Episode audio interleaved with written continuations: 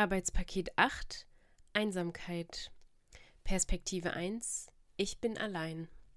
Ich gehe Straßen entlang oder fahre sie mit dem Fahrrad ab, weil ich irgendeinen Ort erkunden möchte, den ich noch nicht kenne. Allein macht es auch Spaß, aber zusammen bestimmt mehr. Aus Einsamkeit würde ich ansonsten in meinem Zimmer sitzen und dort auch keine anderen Menschen sehen, sondern nur über einen Bildschirm mit ihnen interagieren. Auf der Straße sehe ich echte, reale Menschen, die sich unterhalten, wenn sie zusammen sind. Ich kann ihnen zuhören und in Gedanken ein Like oder Dislike geben, aber nur selten kommuniziere ich auf direktem Wege mit diesen anderen. Mit dem Bildschirm ist es ebenso. Ich kommuniziere nie auf einem direkten Weg, sondern über ein Medium.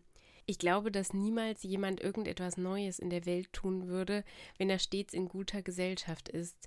Vieles, was erarbeitet oder erfunden wird, es ist ein Produkt der Einsamkeit. Wenn ich an einen anderen Ort ziehe, so tue ich das aus Einsamkeit, weil es in dem ersten Ort nicht genügend Menschen gab, mit denen ich in Kontakt war. Wenn ich etwas erfinde, dann tue ich das auch aus Einsamkeit, denn ich kann damit das Leben von anderen Menschen bereichern. Wenn ich etwas erarbeite, dann ebenso aus Einsamkeit, weil ich einen Zweck in der Welt für die anderen erfüllen möchte oder weil ich Beschäftigung möchte, die meiner Existenz in der Welt eine Daseinsberechtigung gibt, wenn ich allein bin.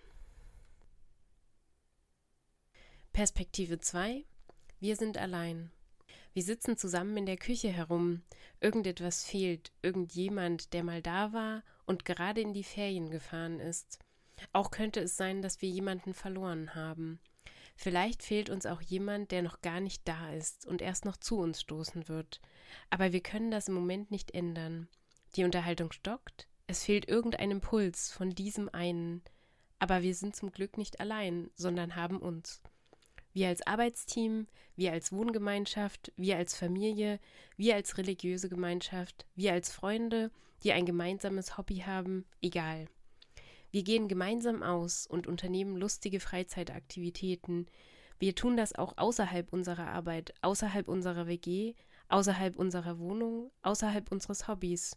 Wir vergessen, dass etwas oder jemand fehlt, denn wir haben ja uns.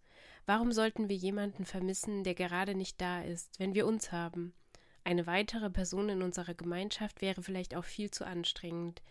Jeder von uns hat ja noch vereinzelt Freunde und es wäre viel zu stressig, würde man noch einen Kontakt mehr dazu nehmen. Eine nette Bekanntschaft ist okay, wenn man sich ab und zu mal unterhält, aber um eine Freundschaft zu pflegen, brauchen wir mehr Zeit und die haben wir einfach nicht. Wenn wir zum Beispiel eine neue Arbeitskraft brauchen, so muss diese sich auch komplett in unsere Gemeinschaft integrieren. Ansonsten kann man auch die anderen Bereiche wie Freizeit, Hobby und so weiter nicht mit der anderen Person ertragen. Perspektive 1. Ich bin nicht allein. Ich sitze mit meinen Freunden in der Küche. Sie trinken und ich trinke einfach mit ihnen. Sie machen irgendwelche Witze und ich lache darüber, mache vielleicht selbst ein paar Witze und dann sitze ich einfach nur dabei. Ich denke an ihn oder an sie, je nachdem, welche Projektion einer Person gerade in meinem Kopf herumschwebt. Viele Menschen denken auch an weitreichendere Dinge, die ihre Welt verändern könnten. Andere denken an weniger, an den nächsten Schritt, was sie essen werden oder was sie morgen noch besorgen müssen. Was macht er gerade? Sitzt er am Computer oder in der Küche mit seiner WG? Wohin fährt sie gerade? Ist sie vielleicht wieder unterwegs, auf Reisen?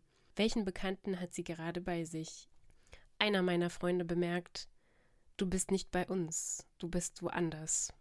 Ich weiß nicht, was ich darauf antworten soll, weil ich mich selbst nur immerwährend in Gedanken kenne und mein Gedankengeschäft schon etwas so Alltägliches geworden ist. Ich bemerke die Gedankenarbeit gar nicht mehr. Sie passiert so automatisch.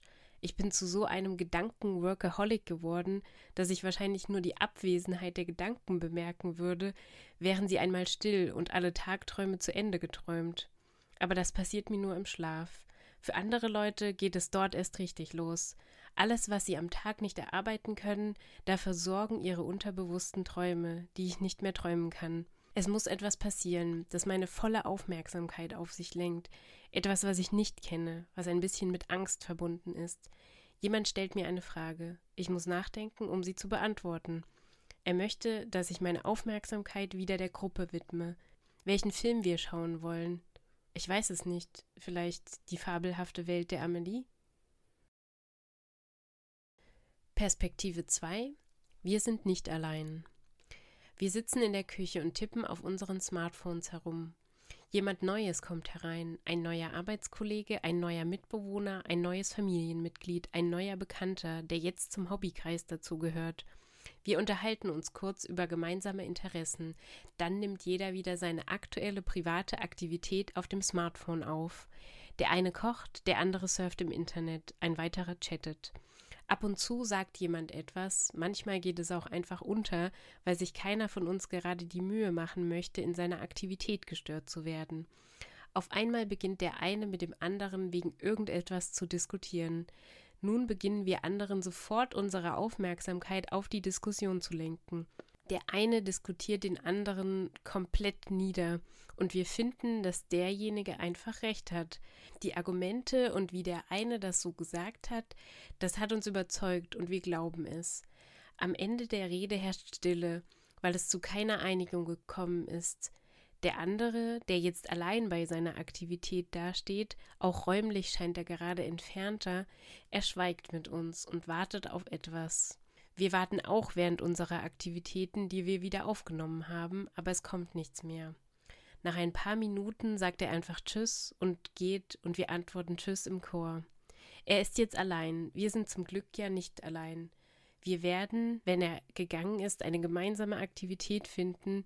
Wir werden einen Grund zum Lästern haben.